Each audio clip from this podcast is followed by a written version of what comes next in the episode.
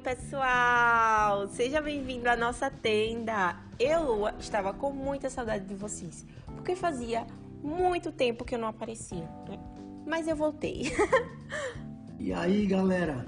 Já pode aumentar o volume do seu celular, porque hoje o episódio promete. Então, não deixe de ouvir até o final. E no podcast de hoje estaremos contando com a presença de pessoas muito especiais como vocês puderam notar, mas caso não tenham notado, e quem está comigo? O meu pai. pai, desde já queria agradecer a sua participação em nome de todas as pessoas do podcast. Muito obrigada por ter aceitado o convite. Oi, minha filha, eu quem que agradeço, viu? Estar aqui junto com esse jovem nesse programa para mim é formidável, viu? Ele ama isso. Pois bem, vocês devem estar pensando que o tema de hoje vai ser sobre o Dia dos Pais. Afinal, esse dia está bem próximo e eu, como pai, fiquei achando que era sobre mim. Estou aqui junto de minha filha neste episódio. Mas vocês acabaram de se enganar igual meu pai. Mais iludidos que abelha em flor de plástico. Por quê?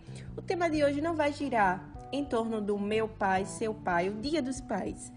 Mas aproveitando a deixa, fiquem no aguardo dos próximos episódios que virão.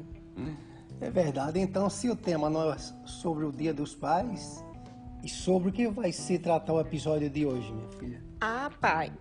O tema de hoje vai falar sobre contaminação espiritual. Ah, entendi. Que tema legal, hein? Então vamos chamar agora o Fernando para fazer a leitura bíblica de hoje. Livro de Lucas, capítulo 18, versículos do 9 ao 14. Jesus também contou esta parábola para os que achavam que eram muito bons e desprezavam os outros. Dois homens foram ao templo para orar. Um era fariseu e o outro cobrador de impostos.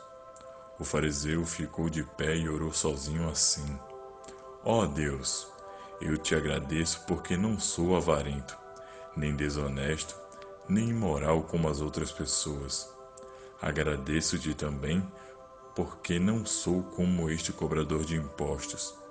Jejuo duas vezes por semana e te dou a décima parte de tudo o que ganho.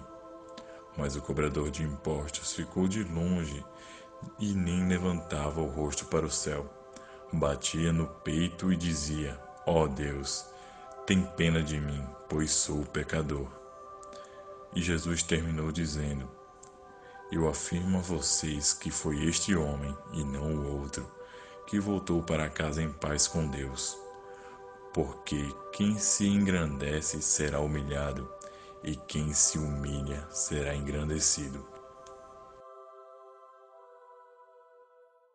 Ai, Nando, eu amo a sua voz. e obrigado pela sua participação. Agora, que sabemos sobre o que vai se tratar o episódio e o versículo que baseou a escolha do tema, vamos para o momento em que vocês participam e conversam conosco. Isso mesmo. Agora é aquela parte que a gente convida pessoas para receber uma pergunta relacionada ao tema que nós vamos abordar hoje e está respondendo. Então, estaremos escutando suas respostas agora, nesse exato momento. Tá certo. E as perguntas que fizemos foi: qual o seu ponto de vista sobre a religião? Então, é uma pergunta muito boa, hein? Isso mesmo. Agora, amigo Silas, chama, chama no som. som!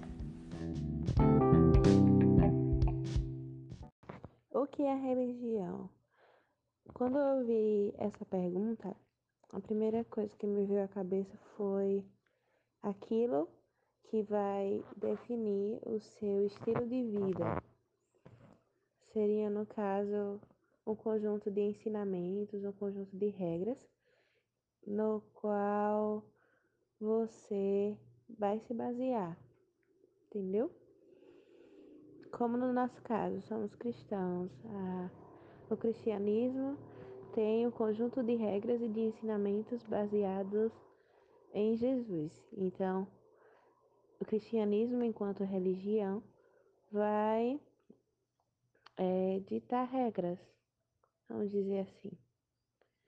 Mas vale salientar que Jesus vai além da religião, tá? Porque às vezes a religião gera em nós religiosidade. E por aí vai. Eu vejo religião como um conjunto de regras que as pessoas usam para serem aceitas. Isso pode ser muito perigoso porque pode gerar uma independência, que a gente acaba confiando no que a gente faz e julgando as outras pessoas que não fazem as mesmas coisas. A gente acaba se achando melhor que as outras pessoas. E Jesus ele veio nos ensinar o contrário, né? Ele veio nos mostrar o que a gente deve fazer, nos guiar tipo, no que é certo, no que é errado mas mais do que isso, ele nos oferece intimidade com o Pai, ele é o caminho para Deus. E a partir desse caminho é que a gente pode entender de Deus, a gente pode saber de Deus o que é que ele quer da gente e que a gente não precisa fazer nada para ser aceito, porque a gente já é aceito. Mas eu acredito que seja impossível a gente ter um encontro com Deus e não ser mudado, não mudar as nossas atitudes. Religião é uma das poucas coisas que eu nunca tive preguiça de ir atrás, tá ligado? Sempre achei algo, tipo, incrível. E sempre ouvi também que Jesus não gostava de religioso. Mas em algum lugar lá de Mateus, ele nos manda obedecer para que ele sempre esteja conosco até o fim dos tempos. E na verdade Jesus veio e nos deixou uma forma de orar, uma forma de cultuar, uma forma de se religar a Deus seguindo ele, tá? A fé em Jesus, o que as pessoas queiram ou não, é uma religião. E é incrível. É um fenômeno caracterizado pela presença de costumes, ações e eventos, conscientes ou desejados, ora contínuos, ora momentâneos, que regem a vida de uma pessoa. É um fenômeno não inato, mas passível de aprendizado através da obediência e questionamento pode trazer paz ou aflição, dependendo do momento, sempre atrai multidões e tem alta influência na sociedade que está inserida.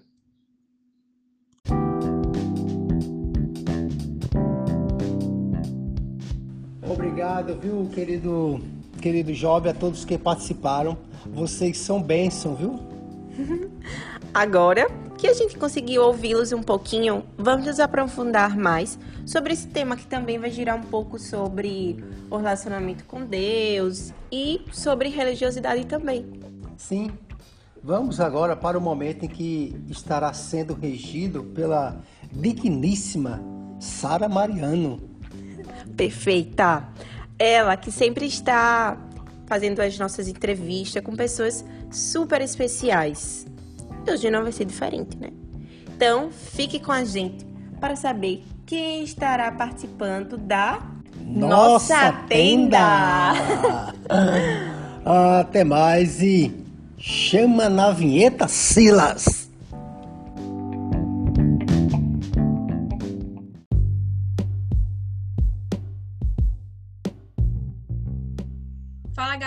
Estamos de volta com o podcast Nossa Tenda. Eu sou Sara Mariano e hoje aqui comigo temos uma equipe grande. Vou começar a apresentação por ele. Caio Lucas, mais conhecido como o pai do Caleb. Seja bem-vindo à nossa tenda. Muito obrigado. Nem sabia que eu já era conhecido por isso, mas tudo bem. Perdeu a identidade. É. o pai do Caleb com a gente também, ele que já é de casa, meu parceiro querido, Matheus Alonso. Olá, pessoal. Espero que vocês gostem do episódio de hoje. Que o convidado é pressão, é potência.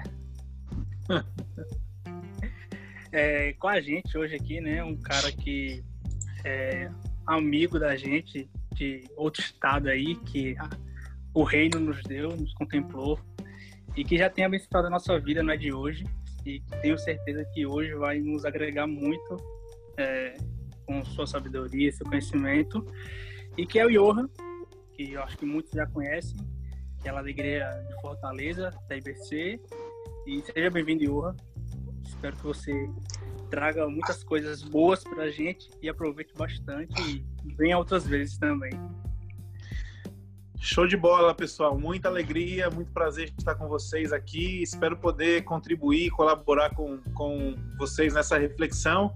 É, saudade de estar de forma presencial no meio de todo mundo e orando e dependendo de Deus para que isso termine logo e a gente possa se encontrar. Mas muito, muito feliz de poder participar com vocês. Amém. Sejam todos bem-vindos à nossa tenda. É um prazer receber vocês por aqui. E hoje nós vamos falar sobre um assunto um pouquinho delicado: a contaminação espiritual. Uma questão tão real e muitas vezes mais sutil que a contaminação natural.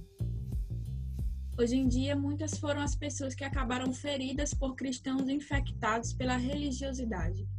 Na busca da graça e misericórdia que Cristo nos oferece, encontraram fardos ainda mais pesados do que os que já carregavam. Parece que quanto mais tempo de crente, maior orgulho. Quanto mais doutrinas teológicas estudamos, mais vomitamos conhecimentos para as pessoas e menos sensíveis nos tornamos para olhar para a vida daqueles que realmente precisam de ajuda. Mais difícil se torna sair do pedestal em que nos colocamos, onde não podemos errar ou reconhecer nossas falhas diante dos outros. Tornamos um fardo terrivelmente pesado seguir a Cristo. E para iniciar nossa conversa, eu gostaria de saber dos meninos qual o maior perigo a religiosidade traz ao cristianismo. Como ela pode nos afetar? Vai, Johan, é com você, cara. É, bom, o que eu acho, o perigo da, dessa questão da religiosidade, é, ela tem a ver exatamente com a tentativa do homem estar no controle da, da situação ou da relação para com Deus, né? Então, o caminho da religião, ela até a própria palavra religião, ela vem do religare, né? E é uma tentativa do homem na sua autojustiça, na sua autobondade, é, conseguir ter, ter sustentação diante de Deus, né? E eu acho que o grande perigo é esse, é, é a, a, religião virar um, um mecanismo onde, na verdade, o homem está no trono e por causa das suas boas obras ele encontra favor diante de outros homens é, numa posição de domínio e ele também encontra favor diante de Deus também nessa mesma posição, né? Então a minha bondade ela vai agora determinar e controlar Deus e eu acho que esse é o perigo da, da religiosidade, né? Nesse sentido é a, a tentativa do homem se religar a Deus pelo seu próprio mérito, né?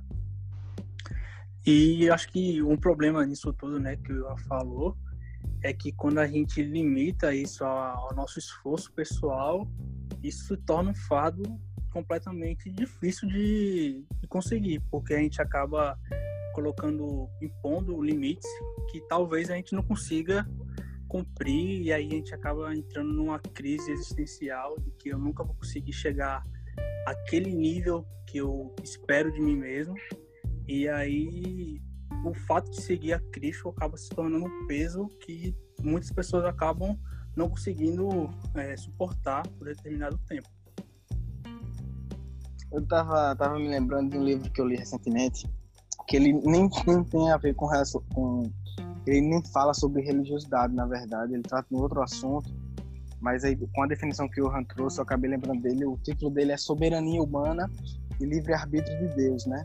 E ele vai tratar sobre essa questão do homem sempre tentar de alguma forma estar no controle, do homem de alguma forma sempre tentar uh, ser autossuficiente, né? Fazer as coisas pelos seus próprios méritos, colocando Deus de certa forma de escanteio, né?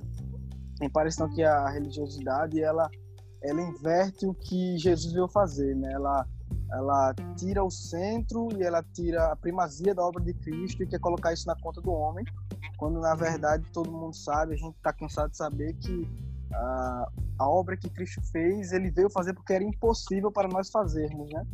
Então me parece que a religiosidade ela acaba por inverter esses papéis, tentando de certa forma dar primazia disso ao homem.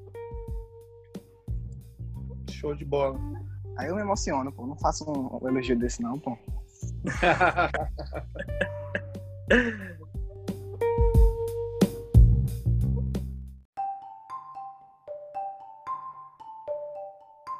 Eu acho que é interessante para o pessoal que está ouvindo a gente saber como a gente pode identificar esses sintomas da religiosidade? É, uma dessas características né, que a gente pode apontar são algumas denominações que utilizam utilizam-se muito de usos e costumes, né?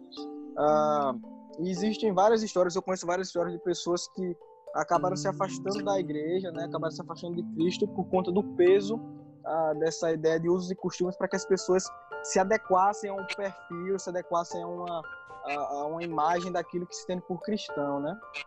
O Arri essa semana, por exemplo, numa live da igreja, falou sobre como isso foi pesado para ele ah, na época em que ele se converteu, né? Ele teve que abdicar de algumas coisas porque a, denominação que ele é, frequentava exigia isso, né? E então acho que um, não é a característica, mas uma das características é, é, é, a gente ver isso, né? A exigência de coisas exteriores, né? De, de aparências exteriores para para que a pessoa se adeque ao que a gente entende por ser ou não cristão. Inclusive, hoje a gente teve um exemplo disso lá no nosso grupo do GR. Uma pessoa fez um questionamento meio que geral a todos, pudesse responder a ele, porque ele está nesse caminho, né, de conversão, de tentativa de chegar o mais próximo possível da igreja, e ele se sentia culpado por estar escutando músicas ditas não cristãs. Uma uma das coisas que eu acho que para tornar bem prática aqui a resposta é caminho da religião ele vai ele vai nos levar a, a uma a uma perspectiva de que nós temos regalias perante a Deus e perante aos outros, né? Então é baseado na nossa performance e tem como alvo ou como dinâmica a, o alcance da regalia. O caminho da, do cristianismo ele tem como dinâmica a renúncia, né? Então, ah, enquanto o, o, religioso ele se encontra e se depara com a palavra, ele vai fazer isso na tentativa de ser melhor do que os outros e ele vai fazer isso na tentativa de, porque ele é melhor do que os outros, ele vai ter algum destaque perante a Deus, né? E aí o que acontece? Todo conhecimento da palavra faz com que ele venha a, a, a desenvolver no seu coração a arrogância, a prepotência, o orgulho, né? E quando ah, de fato alguém tem acesso à palavra e se debruça na palavra, na vertente do cristianismo que não tem é, como busca a regalia, mas tem como busca a renúncia, é, a gente consegue, através da palavra, manifestar piedade, manifestar humildade, manifestar a, a, acolhimento, né? E é interessante que o apóstolo Paulo fala exatamente sobre isso é, em Filipenses, quando ele vai desconstruir a sua, a sua religiosidade, né? Então ele fala aquilo que muitos de nós já conhecemos. Uma coisa eu faço, né? Eu deixo tudo que ah, ficou para trás, né? Eu deixo para trás essas coisas e quando ele está falando essas coisas, ele não está falando de pecado, ele não está falando ah, de falha de caráter, ele está falando da dessa questão das regalias que ele tinha ou supostamente tinha pelos seus títulos, seu conhecimento, a sua influência no, no sistema religioso e ele está dizendo eu deixo isso para trás, né? E é interessante que no próprio livro de Filipenses ele vai dizer que a maturidade cristã não tem a ver com a capacidade de você reter o conhecimento e você crescer conhecendo cada vez mais.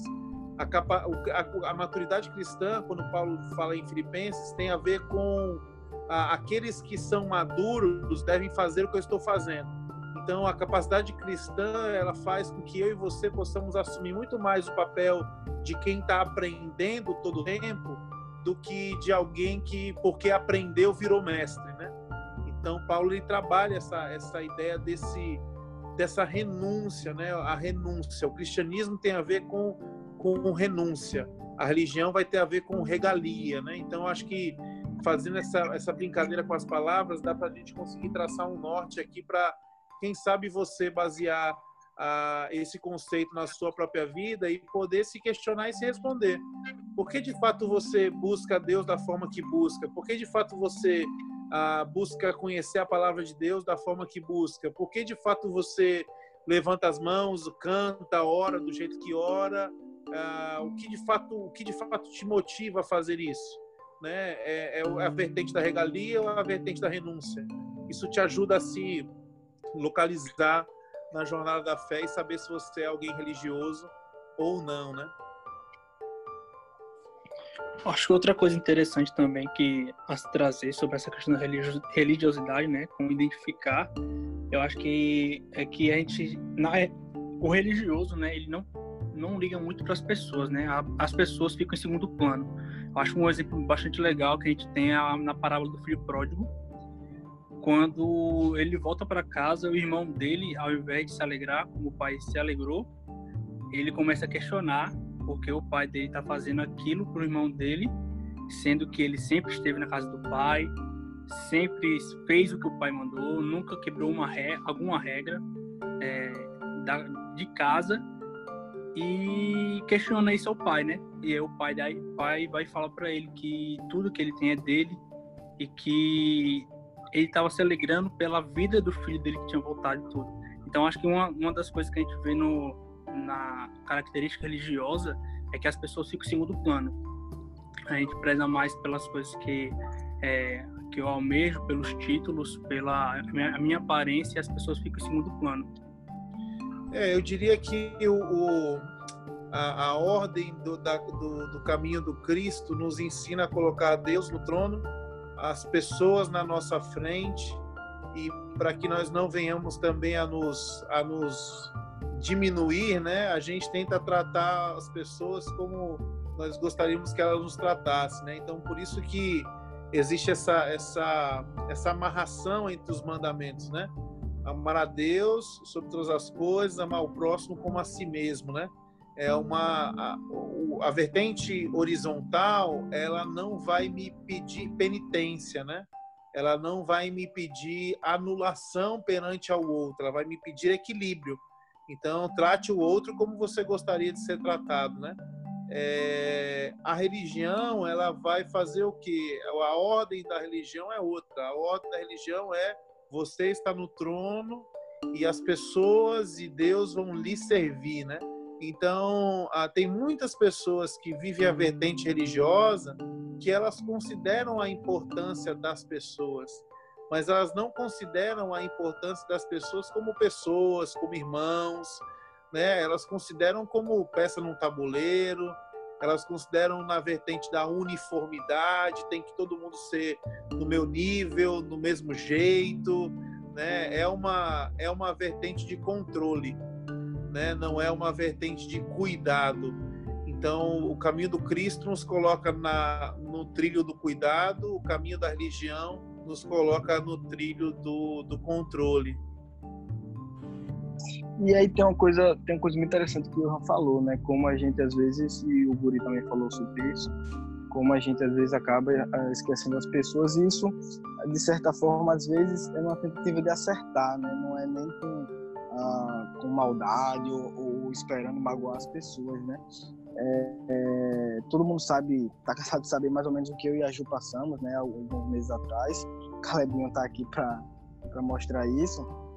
E eu me lembro que até uma das conversas que eu tive com o Johan e também com, com, com o pastor Arri, com, com o pastor Farley, que é meu psicólogo, e eu lembro que alguns questionamentos me fizeram é, entender que Deus de alguma forma ia usar aquilo para me tratar, ia usar aquilo para me ensinar alguma coisa, para mudar alguma coisa em mim. E uma das primeiras coisas que eu entendi, que eu percebi, foi que uh, se qualquer adolescente ou qualquer jovem da igreja chegasse me, me contando que estava na situação que eu estava, uh, o Caio diante daquilo seria um Caio muito religioso, seria um Caio muito muito julgador, muito opressor, que não, não estaria muito preocupado com a pessoa e sim com, com tratar né, é, é, a aparência que aquela pessoa agora ia ter, né? E agora eu penso que o Caio, pós isso, ele está muito mais preocupado ah, com a pessoa, com, com como ela vai enfrentar isso, como ela vai passar por isso. E por isso eu estava até conversando ontem, acho que com, com o Gabriel, se eu não me engano, e dizendo a ele, cara, o que, o que, me, o que me chateia às vezes, é, é, em algumas situações que a gente estava conversando ontem, é, é, e isso foi uma mudança de perspectiva minha, o que me chateia não é, mais, não é mais o pecado que a pessoa cometeu, o que me deixa triste não é mais o pecado, mas muito mais a falta de confissão e de entender que aquilo está errado, se arrepender e mudar de comportamento. Uhum. Ou seja, eu, eu, passei a entender que o pecado ele é natural, ele é comum para todo mundo.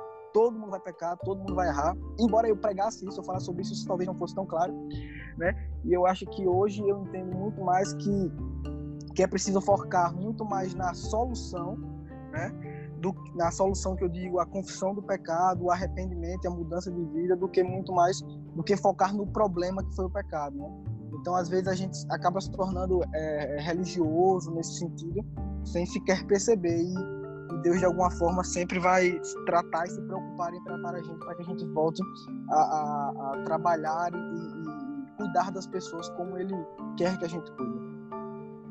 Excelente, muito legal. É, para poder tentar traçar uma, uma clara divisão entre o que é o caminho de Cristo e o que é o caminho da religião, o caminho do, do cristianismo, quando nós conhecemos ou vemos alguém numa condição, uh, no pecado, nós, nós estamos preocupados com a condição daquela pessoa, né? Então, o caminho do Cristo me leva a entender e a priorizar a condição de quem pecou. O caminho da religião, quando eu sou religioso e eu encontro uma situação de pecado na vida de alguém, o caminho do religioso não é de se preocupar com a condição daquela pessoa, mas sim de se indignar para promover a condenação daquela pessoa, né? Então, a, o Caio está experimentando isso, né, na jornada dele e é muito interessante perceber o quanto Cristo se preocupava quando lidava com o pecado, ele estava muito mais preocupado com a condição de quem estava pecando do que com a condenação de quem pecou, né? É, isso fica muito claro, em, acho que em dois episódios, né? No primeiro no episódio da adúltera, né? Quando ele uh, a defende ali, né? Para que ela não seja apedrejada, mas depois, olha, agora você vai e, e não peques mais né, mude de vida.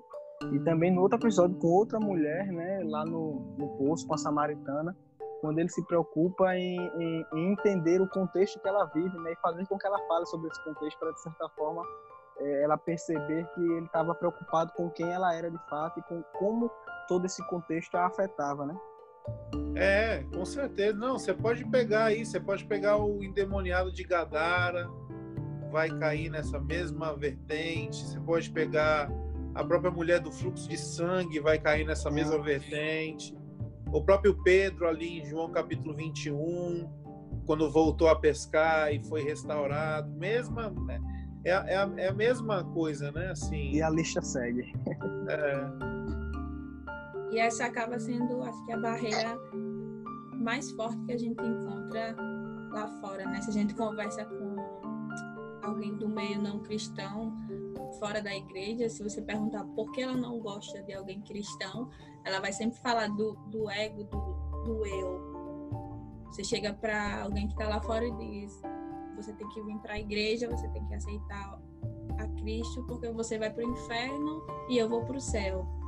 É, aí a gente vai entrar nessa vertente da religião quando ela se mistura com o Império Romano, né? Então isso é bem interessante falar é, nós precisamos questionar nossa base da fé, porque ela não pode estar fundamentada na religião. Isso é um perigo, de, é um grande perigo. Quando a gente vê Jesus falando no Sermão do Monte, Jesus está ali mostrando que o reino de Deus é completamente diferente do império que estava instituído ali, o império romano, né?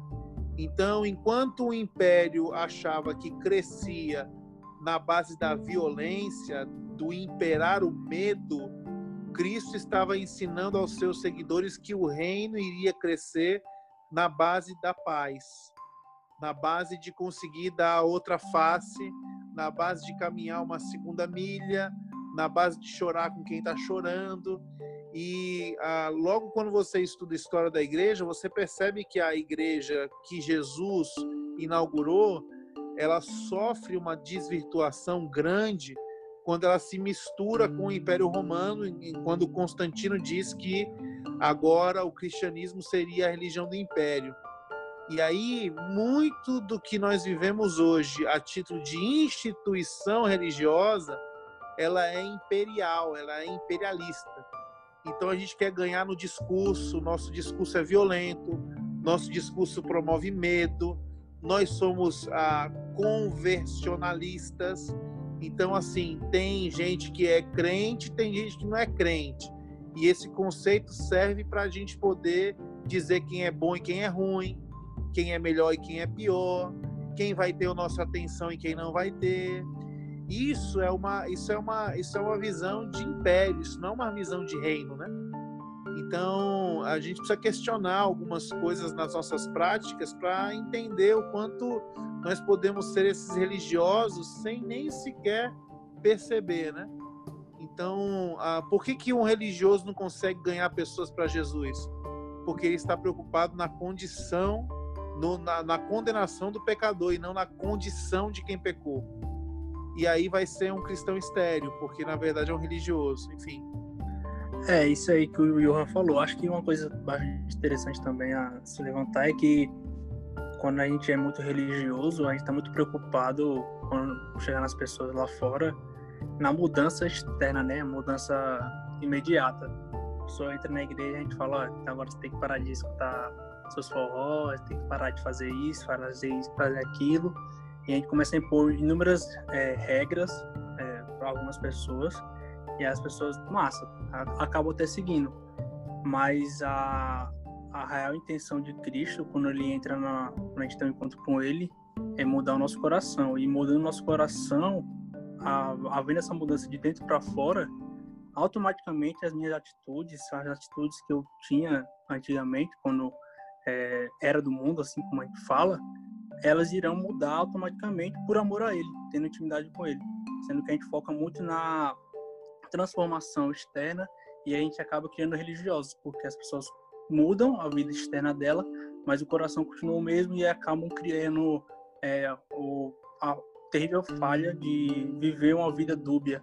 Na igreja, uma pessoa e na, na vida dela só a sós, ela acaba sendo outra, mantendo os mesmos atos ou pensamentos de quando não era, não conhecia Cristo. É, deixa eu dar um exemplo bem besta aqui, mas que me chama muita atenção. É, não sei se vocês já experimentaram isso, mas quando alguém que você não conhece é, lhe identifica como cristão, é a partir dessa identificação que a pessoa diz assim: Ah, você é, você é cristão? Pois então a paz do Senhor. Isso, isso, é, isso é altamente bélico, isso é altamente é, segregacional, isso é um perigo, porque a pessoa, de novo, a, a nossa, nós temos a autoridade dada por Deus, e aqui eu não estou falando só da forma religiosa de se cumprimentar. É, nós temos a autoridade dada por Deus de desejarmos a paz para as pessoas. Nós carregamos uma paz dentro de nós que é a pessoa do próprio Jesus. E a gente usa disso, a gente torna isso um cumprimento que a gente dá para as pessoas que a gente identifica como irmãos na fé. Isso aí vem da Pax Romana, era como os soldados romanos se cumprimentavam, né? não dizendo paz do Senhor um com o outro, mas era uma forma de cumprimentar quem era do mesmo time, era segregação, era império. E nossas práticas são muito parecidas e tem muito tem muita influência ainda uh, de uma igreja que decide muito mais ser império do que ser reino. Show, falou tudo. A gente tá com o tempo um pouquinho apertado, então para finalizar, eu queria saber dos meninos como eu posso fazer para ser tratado? Quais medidas eu posso tomar para não me tornar um religioso? Cara, eu acho que a gente já falou um pouco sobre isso, né? É o caminho da renúncia. Para mim, é o esse é o caminho, é o caminho do aprendiz, é o caminho do coração ensinável, é o caminho daquele que é, consegue depender do outro na caminhada, né, em relação à confissão dos seus pecados, em relação à, à busca de conselhos e orientação, né, é, é alguém que que entende que não é melhor do que ninguém, né? Então, a, o, quem é mais espiritual no reino de Deus? A religião vai dizer que o mais espiritual é aquele que erra menos. E o caminho do Cristo vai dizer que o espiritual é aquele que pede mais perdão. Então, enquanto o religioso busca encobrir, esconder os seus erros, para que através dessa falsa perfeição ele venha a ganhar um destaque, né? Aqueles que encontraram de fato com Jesus de Nazaré, eles são vulneráveis a ponto de reconhecerem que estão pecando todo o tempo e que precisam da graça de Deus, né? Então, eu acho que o caminho é a vulnerabilidade, a humildade, a abertura, o reconhecimento de que nós não somos é, melhores, nós não somos bons o suficiente e nós não temos a capacidade de andar sozinhos, né? Completa aí, Caio. Completar o quê, meu amigo? Depois dessa aí, o cara completa o quê? Pelo amor de Deus. É chover no molhado. Chover no molhado. Eu acho que é isso, velho. É, é, é... Para você deixar de ser religioso, você precisa se converter ao cristianismo. Você precisa entender que ah, não é por obras, não é por mérito, mas foi tudo de graça. Ele fez tudo que precisava ser feito nos basta entender e ser dependentes disso, ser dependentes da graça, né? Eu, eu, nas minhas reflexões, eu costumo brincar que eu, antes de tudo isso acontecer, né, do que eu já citei comigo, com a Ju, com o Caleb, eu, eu pregava sobre a graça, eu falava sobre a graça, graça, eu ensinava, eu cantava sobre a graça, mas eu, eu não tinha ainda experimentado a graça como eu experimentei ah, nesses últimos meses, nesses últimos tempos, né? Seja no fato de ter entendido que apesar de ter cometido o pecado que eu cometi, Cristo era suficiente para me perdoar, o sacrifício dele era suficiente para pagar os meus pecados, pagar os pecados da vida, ah, que ele podia transformar toda essa situação, né? E, e, é entender que a gente não vai parar de errar, a gente não vai parar de pecar, mas a gente precisa constantemente estar buscando ser mais parecidos com ele. Isso tem muito a ver com o que o João falou, ah, de sermos aprendizes, né? de sermos pequenos cristos, né? De, de estarmos uh, todo dia, diariamente, uh, constantemente buscando ser mais parecido com aquele que nos chamou, né? Pequenos cristos, uh, cristãos é exatamente isso, né? Ser parecido com ele, é ter alguma coisa a ver com ele, né? enquanto a gente não entender que nós somos completamente dependentes deles, dependentes dele para isso, a gente vai continuar achando que ah, por nossos próprios méritos, pelas nossas próprias façanhas, né, nesse caminho da religiosidade, a gente vai chegar a algum, algum, algum lugar e a gente não vai. Eu vou só dar um, um pitaco, né? Porque os caras aqui são potência demais e eu não tenho não padrão nem nível para chegar neles. Mas eu acho que uma das coisas que a religiosidade rouba da gente é a identidade de filho, né? E aí, como o Johan falou, eu acho que para a gente ser tratado nesse quesito, a gente tem que servir, tem que entender que para ser grande, tem que ser tenho que servir aquele, tenho que ser o menor de todos. É, tenho que olhar para a cruz, porque ela me constrange e mostra o quão pequeno, quão falho eu também sou. E entender que nós somos filhos, né, que mesmo errando, existe um pai que nos ama muito, muito mesmo. E graças a Deus por isso, ainda bem que existe a graça e misericórdia dele pela nossa vida. Eu acho que a gente tendo essa mentalidade, entendendo tudo isso, a gente consegue ser é, tratado da religiosidade. É isso aí, gente. Estamos chegando ao fim de mais um episódio do nosso podcast. Quero agradecer de coração a participação do Johan, do Caio e do Guri e deixo esse espaço aberto para eles se despedirem da gente e voltarem o quanto antes. Bom, gente, foi um prazer estar com vocês. É, o, espero receber aí uma maionese temperada de cenoura do Careca pelo tempo aqui. Toda vida que eu como cuscuz, eu lembro de vocês com muito carinho. Espero fazer isso logo, logo pessoalmente. Valeu, gente. Deus abençoe. Valeu, gente. Amo vocês. Fiquei muito honrado e surpreso com o convite para estar aqui, ainda mais na noite de hoje com o Iorra né? Já matei a saudade um pouco dele. E tô com saudade de todos vocês também. Um beijo. Eduardo vai ficar com ciúmes. É verdade. Tchau, tchau. Tamo junto.